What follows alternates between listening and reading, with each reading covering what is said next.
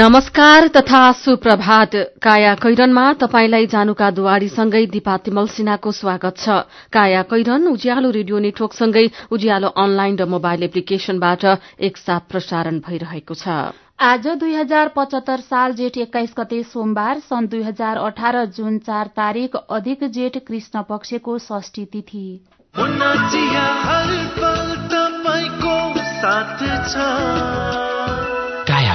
साथमा मुना चिया। हर उत्सव हर मौसममा मुना चिया। काया कैरन शुरू गरौं मुख्य मुख्य खबरका शीर्षकहरूबाट।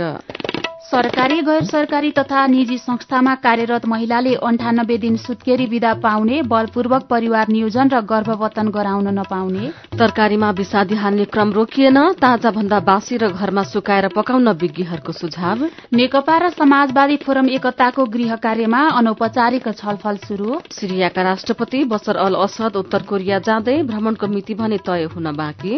र सन्दीप लामिछाने क्यानाडा लिगमा पनि अनुबन्ध विश्वकप फुटबल अघिको वार्म खेलमा ब्राजिलले क्रोएसियालाई दुईले हरायो।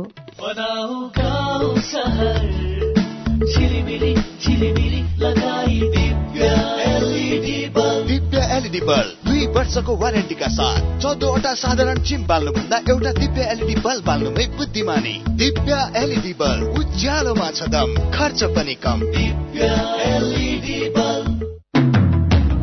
राष्ट्रिय वाणिज्य ब्याङ्क लिमिटेडको सूचना नेपाल राष्ट्र ब्याङ्कको निर्देशन अनुसार आ आफ्ना खाता भएका बैंकका शाखामा वा बैंकका कुनै पनि शाखामा तुरन्तै गई केवाईसी फारम भर्न बाँकी। सबै ग्राहकले दुई हजार पचहत्तर असार पन्ध्र गते भित्र केवाईसी फारम भरि बुझाइदिनु हुन ग्राहक महानुभावहरूलाई हार्दिक अनुरोध गर्दछौ।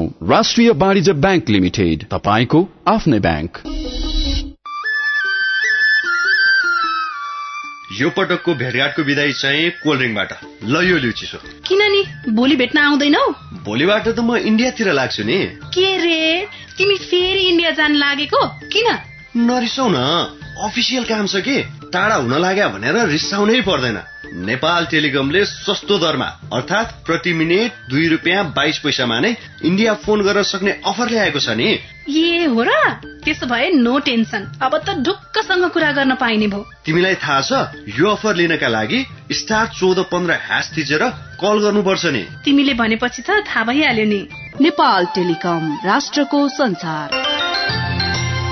नेपाल बैंक लिमिटेडको अत्यन्त जरुरी सूचना। नेपाल बैंक लिमिटेडमा खाता खोली कारोबार गरिरहनुभएका ग्राहक महानुभावहरूले आफ्नो ग्राहक पहिचान विवरण केवाईसी दुई हजार पचहत्तर असार मसान्तभित्र अध्यावधिक गरिसक्नुपर्ने भएकाले हालसम्म पनि उक्त विवरण अध्यावधिक नगरेको भएमा आउँदो असार मसान्तभित्र आफ्नो खाता रहेको शाखा वा पाएक पर्ने शाखामा सम्पर्क गरी विवरण अध्यावधिक गर्न हुन अनुरोध गर्दछौ। नेपाल बैंक लिमिटेड नेपालको पहिलो बैंक गुणस्तरमा उच्च एक पटकको प्रयोग पुस्तौं पुस्ता ढुक्का।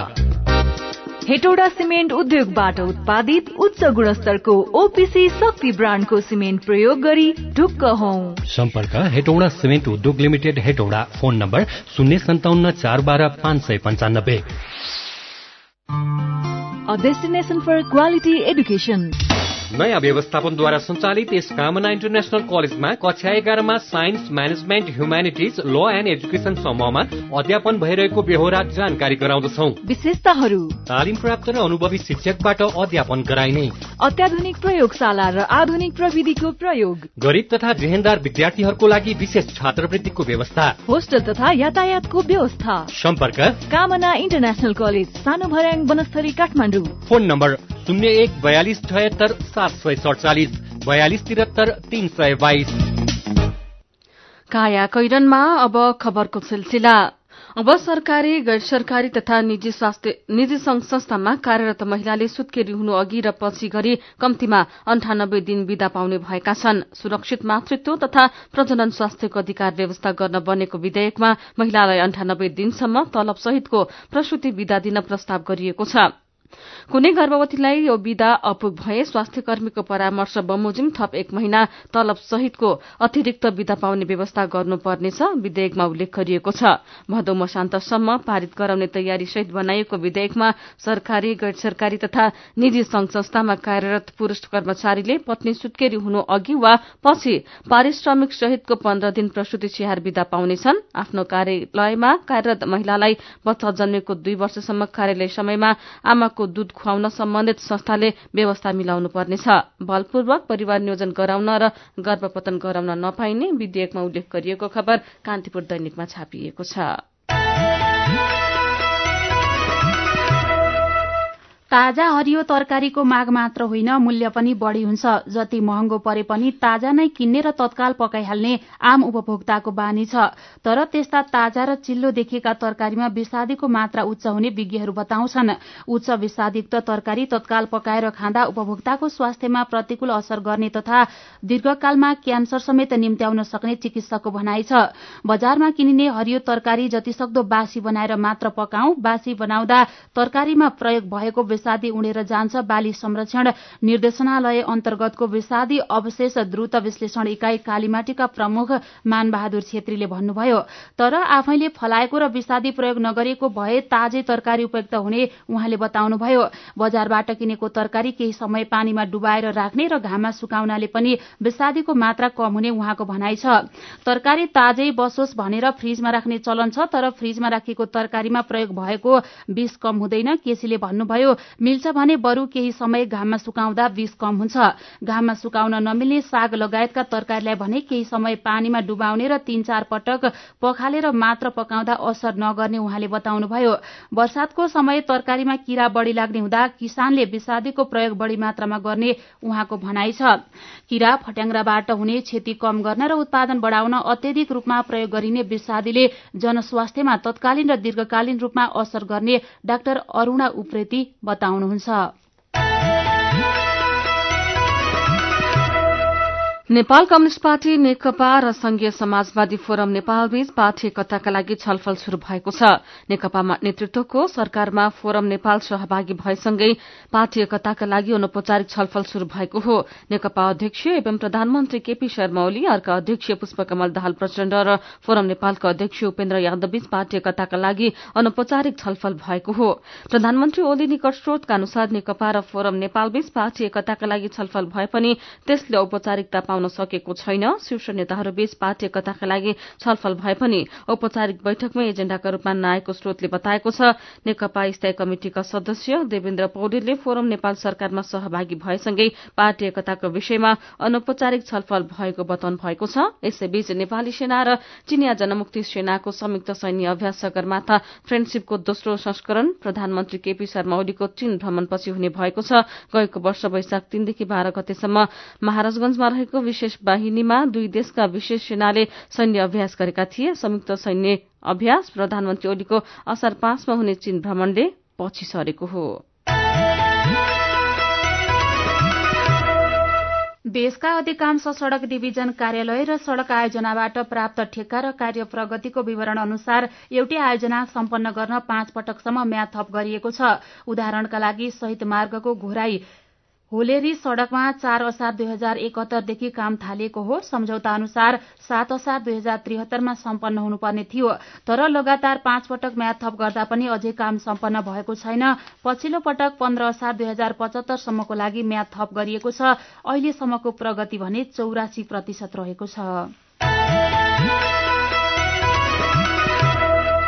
साढे तेत्तीस किलो सुन तस्करी र सनम साक्य हत्या मुद्दामा प्रतिवादी बनाइएका छिरिङ वाङ्गेल घलीलाई जिल्ला अदालत मोरङले पूर्वपक्षका लागि थुना पठाएको छ। तस्करीमा मुख्य भूमिका रहेको भनेका घलेले हिजो कार्यालय समय शुरू हुने बित्तिकै अदालत समक्ष आत्मसमर्पण गरेका थिए। कानून व्यवसायी मार्फत अदालतको सम्पर्कमा पुगे लगत्तै उनको बयान लिइएको थियो। बयान सकिएपछि जिल्ला न्यायाधिवक्ता पुण्य प्रसाद पाठकले सरकारका तर्फबाट बहस प्रस्तुत गरेका गर्नुभएको थियो। त्यसपछि घलेका तर्फबाट कानून व्यवसायी द्वय विश्वराज भट्टराई र सरोज अधिकारीले बहस प्रस्तुत गर्नुभएको थियो। सरकारी वकिलले प्राप्त प्रमाण र प्रतिवादीहरूको बयानका आधारमा तस्करीमा संलग्न देखिएको भन्दै थुनामा राखेर पूर्वक्षी गर्न माग गरेका थिए। यसैबीच काठमाडौँको गौशाला नजिकै पिंगला स्थानबाट दुई हजार त्रिहत्तर साल पुष एक्काइस गते केही गहना सहित साढे तेत्तीस किलो सुन बरामद भयो। प्रहरीको केन्द्रीय अनुसन्धान ब्यूरोले त्यो घटनामा तेत्तीसजना विरूद्ध मुद्दा चलायो। त्यति बेला पक्राउ परेका मध्ये सबै थुनामा रहे पनि एसएसबी श्याम खत्रीशेष चारजना व्यापारी भने नाम मात्रको धरोटीमा छुटे। सुनकाण्डमा प्रत्यक्ष पक्राउ परेका सहित अन्य कुनै न कुनै प्रमाणका आधारमा संलग्न देखिएकालाई पूर्वपक्षका लागि थुनामा राख्ने आदेश गरेको जिल्ला अदालत काठमाडौँ चार व्यापारीका हकमा भने उदार देखियो। न्यायाधीश दिपेन्द्र अधिकारीको इजलासले दुई हजार त्रिहत्तर साल चैत चार गते गरेको आदेशमा राज्य साक्य सुनिल श्रेष्ठ सपन श्रेष्ठ र मनोज श्रेष्ठ प्रत्यक्ष संलग्न भएको नदेखिएको भन्दै उनीहरूलाई एक एक लाख रूपियाँ धरौटीमा रिहा गरिएको थियो। भरिया थुनिन्छन् साहु उम्किन्छन् संगठित सुन तस्करी शीर्षक दिएर कान्तिपुर दैनिकमा खबर छापिएको छ।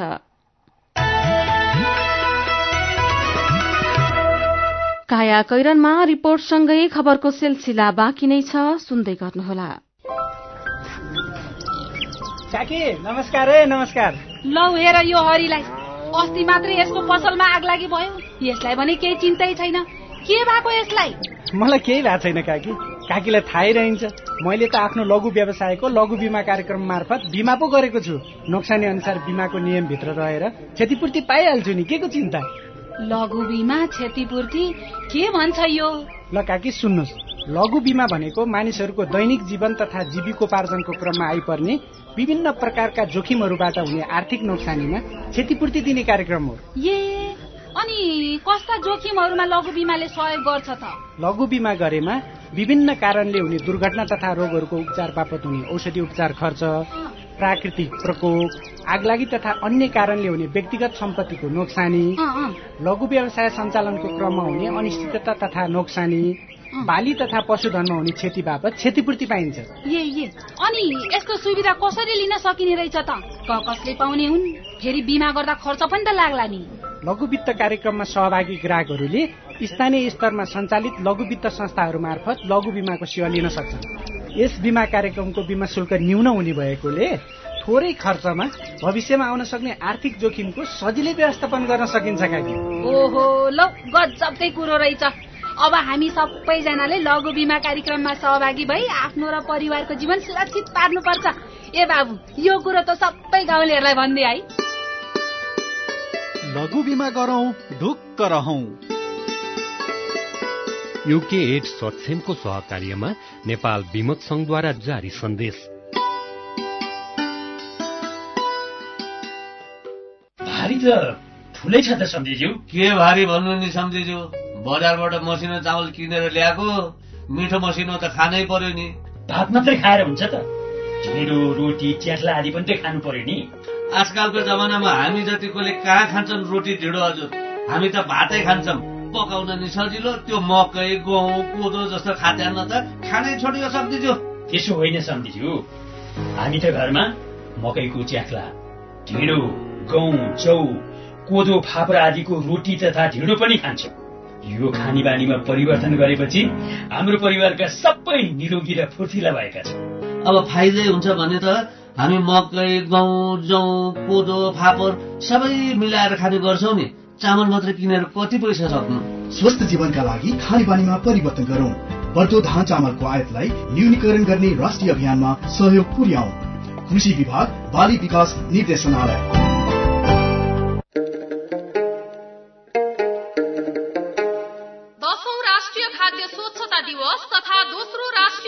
स्वच्छता महिना जेठ दुई हजार पचहत्तरको अवसरमा उपभोक्ता हितमा जारी सन्देश। खाद्य पदार्थको उत्पादन प्रशोधन भण्डारण र उपभोग गर्दा असल अभ्यासको पालना गरौं। कृषक उद्यमी व्यवसायी र उपभोक्ता सचेत अनि जिम्मेवार बनौ। खाद्य श्रृङ्खलामा स्वच्छता र गुणस्तर कायम गरौं। हामी सबैको सरकार खाद्य श्रृङ्खलामा स्वच्छता र गुणस्तर भन्ने मूल नाराका साथ दशौं राष्ट्रिय खाद्य स्वच्छता दिवस तथा दोस्रो राष्ट्रिय खाद्य स्वच्छता महिना जेठ दुई हजार पचहत्तर व्यापक प्रचार प्रसार सहित सफल पारौं। नेपाल सरकार कृषि भूमि व्यवस्था तथा सहकारी मन्त्रालय खाद्य प्रविधि तथा गुण नियन्त्रण विभाग बबरमहल काठमाडौँ।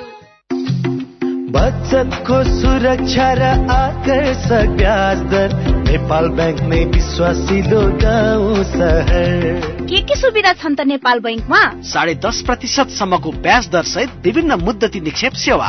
युवा महिला ज्येष्ठ नागरिक सन्तति र कर्मचारी बचत खाताहरू। औद्योगिक व्यावसायिक कृषि तथा व्यक्तिगत कर्जाहरू। सेयर भर्न सी आस्वा सुविधा। देश विदेशमा पैसा पठाउन र प्राप्त गर्न एनबिएल रेमिट। लकर सेवा mobile banking internet banking e सेवा जस्ता धेरै आधुनिक सुरक्षित र भरपर्दो ब्याङ्किङ सेवा सुविधा पनि छन् नि। ल है अब हामी सबैजना अलमल नगरी नेपाल ब्याङ्कमै जाउँ अत्याधुनिक सुविधाहरूको साथमा नेपाल बैंक लिमिटेड नेपालको पहिलो बैंक नेपाल बैंक नै विश्वासिलो गाउँ सहर।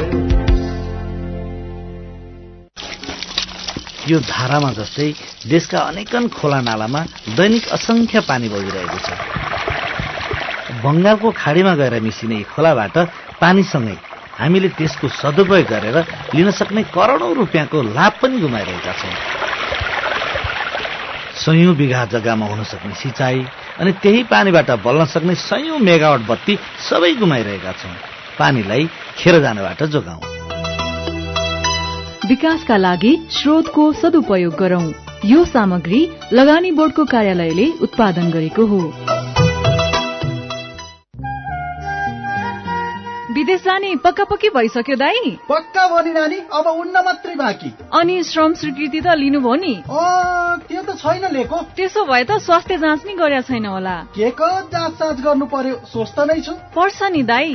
तपाईँ निरोगी भएको प्रमाण पत्र नभई वैदेशिक रोजगार विभागले श्रम स्वीकृति नै दिँदैन नि। पढाइको मात्रै भनेको त यस्तो निरोगी भएको नि प्रमाण पत्र हुन्छ र बहिनी? हुन्छ नि दाई। यो प्रमाण पत्रका लागि सरकारी मान्यता प्राप्त स्वास्थ्य संस्थामै जाँच गराउनु पर्छ अनि फाइदा चाहिँ के त? विदेश गएको तीन महिनाभित्र दुःख बिमार भएर त्यस्तै फर्किनु परे स्वास्थ्य जाँच गराएको संस्थाले क्षतिपूर्ति दिन्छ तर फर्केको पैंतिस दिनभित्र मन्त्रालयमा निवेदन चाहिँ दिनै पर्छ। साह्रै राम्रो कुरो। अब जानु अघि म नि निरोगी भएको प्रमाण पत्र लिन्छु अनि मसँगै विदेश हिँड्न लाएका सबैलाई यो खबर पुर्याउँछु। जनहितका लागि नेपाल सरकार श्रम रोजगार तथा सामाजिक सुरक्षा मन्त्रालय। नमस्कार है नमस्कार। सन्चै हुनुहुन्छ? इ म त सिमेन्टको ब्लकको गाह्रो लाउने सिप पो सिक्दैछु। विदेशमा यसलाई मिसन भन्न रहेछन्। मेरो मामाको छोरा चाहिँ ऊ अर्को कुनामा फर्मा लगाउने काम सिक्दैछ। यहाँ सिकाउने सिप त विदेशमा गर्नुपर्ने कामसँग ठ्याक्कै मिल्छ अरे। अझ गजब त एक महिनासम्म सिप सिक्न खाना बस्न पैसै नलाग्ने। तालिमपछि विदेश जान सहयोग पनि पाइने। अब मेरै साथी त्यसै विदेश जाँदा काम गर्न नसकेर एक महिनामै फर्कियो। विदेश जान लिएको ऋण कसरी तिर्ने हो भन्दा साह्रै चिन्तित छ। हामी त सिप सिकेर मात्र विदेश जाने विदेशमा काम गर्न जान इच्छुक व्यक्तिहरूले खाने बस्ने सुविधा सहित सित्तैमा मेसन वा सटरिङ कार्पेन्टर तालिम लिने अवसरका लागि सुरक्षित आप्रवासन परियोजनाको फोन नम्बर अन्ठानब्बे चालिस पच्चिस बाहन्न अस्सी र अन्ठानब्बे चालिस चौबिस अस्सी चौतिसमा बिहान नौ बजेदेखि साँझ पाँच बजेसम्म सम्पर्क गर्नुहोस्।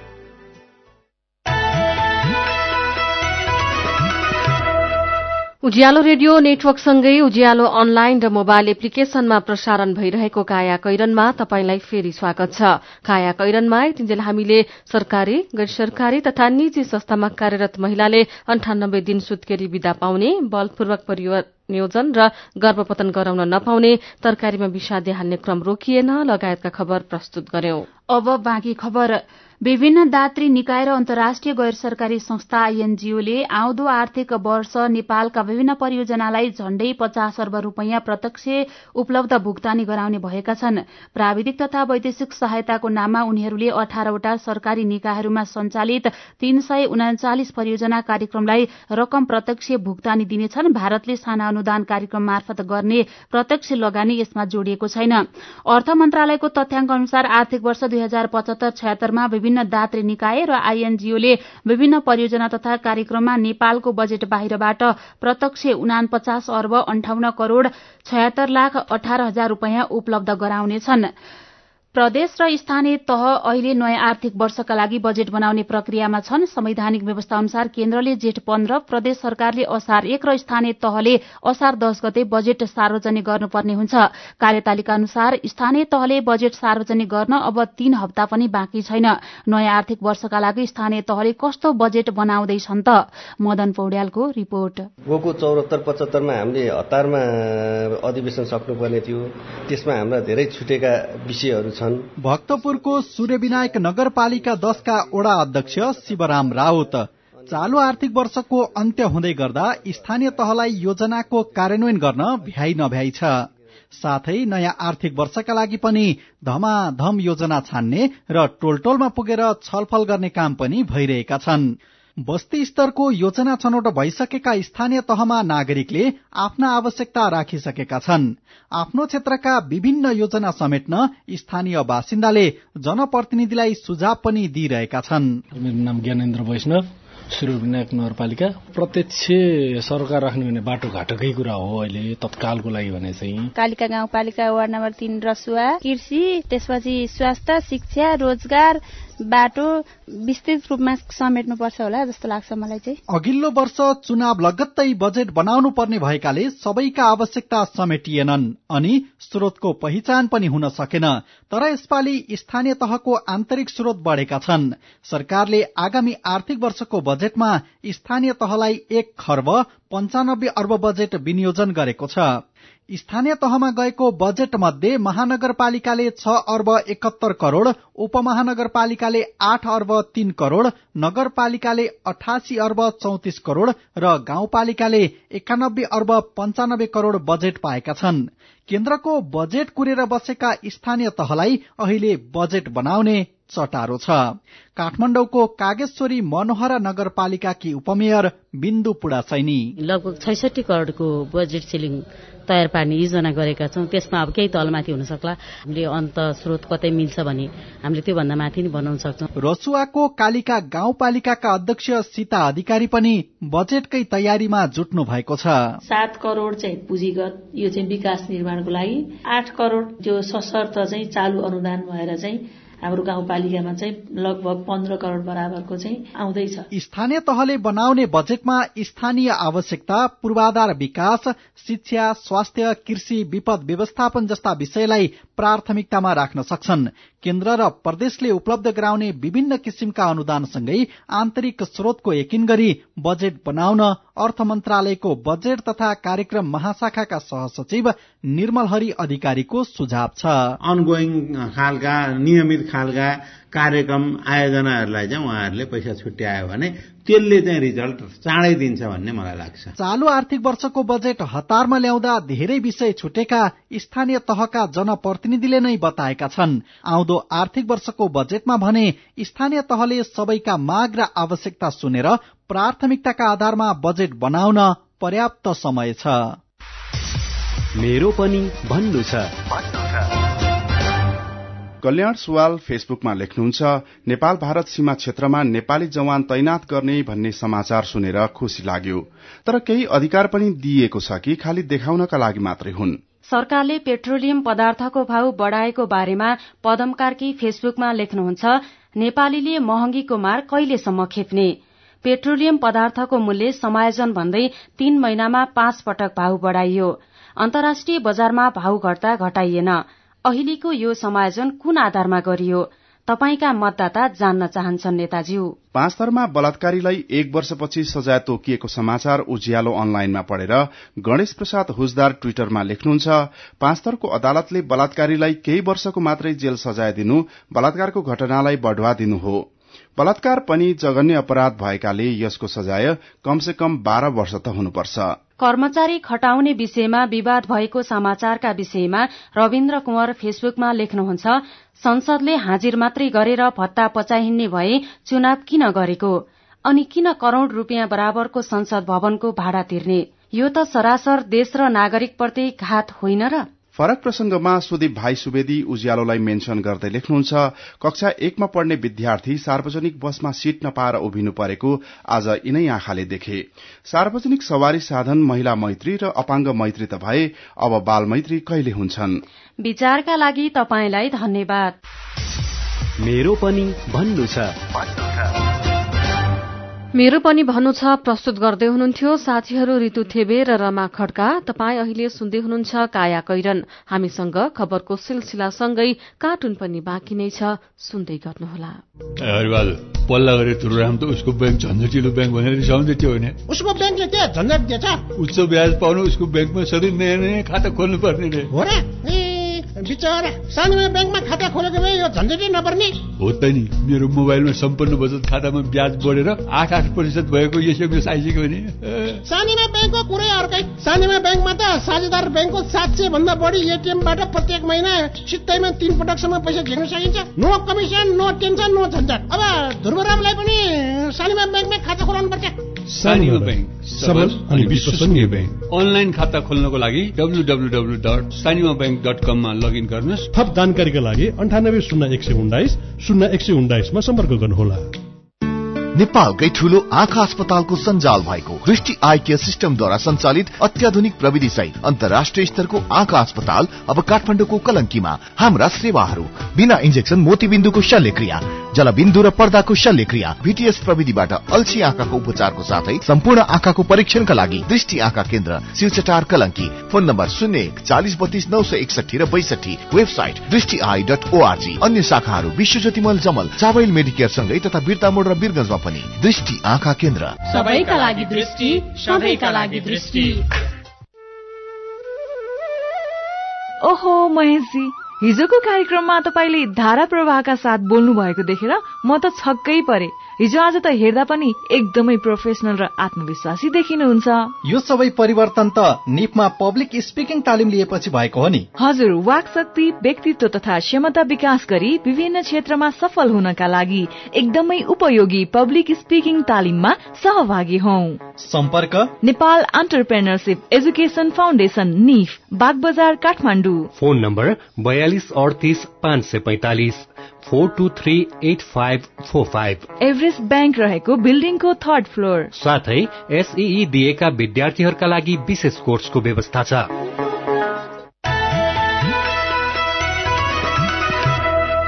सीधा कुरा प्रष्ट विचार काठमाडौँमा नब्बे mega hertz Ujyaalo radio network मार्फत देशभरिका विभिन्न एफएम स्टेशन तथा उज्यालो अनलाइन र मोबाइल एप्लिकेशनमा प्रसारण भइरहेको काया कैरनमा तपाईँलाई फेरि स्वागत छ। अब विदेशको खबर।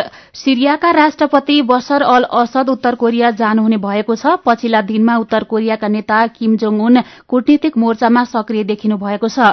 उहाँले मे महिनामा चीनका राष्ट्रपति सी जिङपिङ र यही महिनाको अन्तिममा अमेरिकी राष्ट्रपति डोनाल्ड ट्रम्प सँग भेटवार्ता गर्ने कार्यक्रम तय भएको छ। सिरियाले भने उत्तर कोरिया जाने विषयमा कुनै प्रतिक्रिया दिएको छैन। सिरियालाई उत्तर कोरियाको सहयोगी देशका रूपमा मानिन्छ। असद कहिले उत्तर कोरिया जाने भन्ने बारे मिति भने तय भएको छैन। अब खेल खबर युवा क्रिकेटर सन्दीप लामिछानेले अर्को महिना global T twenty Canada cricket league खेल्ने भएका छन्। उनलाई आइतबार हिजो मोन्ट्रियल टाइगर्सले लिएको उत्तर अमेरिकामा हुन लागेको पहिलो फ्रेन्चाइज प्रतियोगितामा सन्दीपलाई टाइगर्सले छैटौं चरणमा लिएको हो। खेलकै अर्को प्रसंगमा विश्वकप फुटबल अघिको वार्म अप खेलमा ब्राजिलले क्रोएसियालाई दुई शून्यले हराएको छ। ब्राजिललाई जिताउन नेइमार र फेरिमिनोले गोल गरे। अर्को खेलमा स्पेनले स्विजरल्याण्डसँग एक एक गोलको बराबरी गर्यो। अरू खेलमा मेक्सिकोले स्कटल्याण्डलाई कोष्टारिकाले नर्दन आयरल्याण्डलाई पेरूले साउदी अरेबियालाई एल साल्भाडोरले होन्डुरसलाई र युक्रेनले अल्बानियालाई हराएका छन्। यसैबीच बंगलादेशसँगको ट्वेन्टी ट्वेन्टी क्रिकेट अफगानिस्तानले पैंतालिस रनले जितेको छ। गए रातिको खेलमा एक सय अडसठी रनको लक्ष्य पछ्याएको बंगलादेशलाई उन्नाइसौं ओभरमा एक सय बाइस रनमा अल आउट गर्दै अफगानिस्तान विजयी भएको। क्रिकेटकै अर्को खबरमा इंग्ल्याण्डले पाकिस्तानसँगको दोस्रो टेस्ट एक इनिङ र पचपन्न रनले जितेको छ। काया कैरनमा अब पालो उखानको गणेशको भुँडी कुन खाली कुन भरी? उज्यालो रेडियो नेटवर्कबाट प्रसारण भइरहेको काया कैरन सक्नु अघि मुख्य मुख्य खबर फेरि एकपटक। सरकारी गैर सरकारी तथा निजी संस्थामा कार्यरत महिलाले अन्ठानब्बे दिन सुत्केरी विदा पाउने बलपूर्वक परिवार नियोजन र गर्भपतन गराउन नपाउने। तरकारीमा विषादी हाल्ने क्रम रोकिएन ताजा भन्दा बासी तरकारी र घाममा सुकाएर पकाउन विज्ञहरूको सुझाव। नेकपा र समाजवादी फोरम एकताको गृह कार्यमा अनौपचारिक छलफल शुरू सिरियाका राष्ट्रपति बसर अल असद उत्तर कोरिया जाँदै भ्रमणको मिति भने तय हुन बाँकी। र सन्दीप लामी छाने क्यानाडा लीगमा पनि अनुबन्ध विश्वकप फुटबल अघिको वार्म अप खेलमा ब्राजिलले क्रोएसियालाई हरायो। अब कार्टुन आज हामीले कान्तिपुर दैनिकमा गजब छबा शीर्षकमा अविनले बनाउनु भएको कार्टुन लिएका छौं। आजको कार्टुन छिटो छिटो बढ़िरहेको पेट्रोलियम पदार्थको मूल्यसँग सम्बन्धित छ। कार्टुनमा एकजना व्यक्ति पेट्रोल हाल्न पेट्रोल पम्प पुगेका छन्। उनले पम्पमा तेल हाल्न बसेका व्यक्तिलाई पेट्रोलको भाव सोध्दैछन् जवाफमा पम्पका व्यक्ति भन्दैछन् पेट्रोलको भाव कुन चाहिँ भनौं? अघिको कि अहिलेको? कि भर्खरैको? आजको कायाकैरन सकिएको छ। कायाकैरन सुन्नु भएकोमा तपाईँलाई धन्यवाद। उज्यालो रेडियो नेटवर्कमा केही बेरपछि प्रसारण हुन्छ। बिहानी रेडियो पत्रिका उज्यालो फल्छ। कायाकैरनबाट प्राविधिक साथी सचिन्द्र गौतमसँगै जानुका र दिपा विदा हुन्छौ। उज्यालोको मोबाइल एप्लिकेशन र उज्यालो अनलाइन डट कममा ताजा खबर पढ्दै र सुन्दै गर्नुहोला। नमस्कार।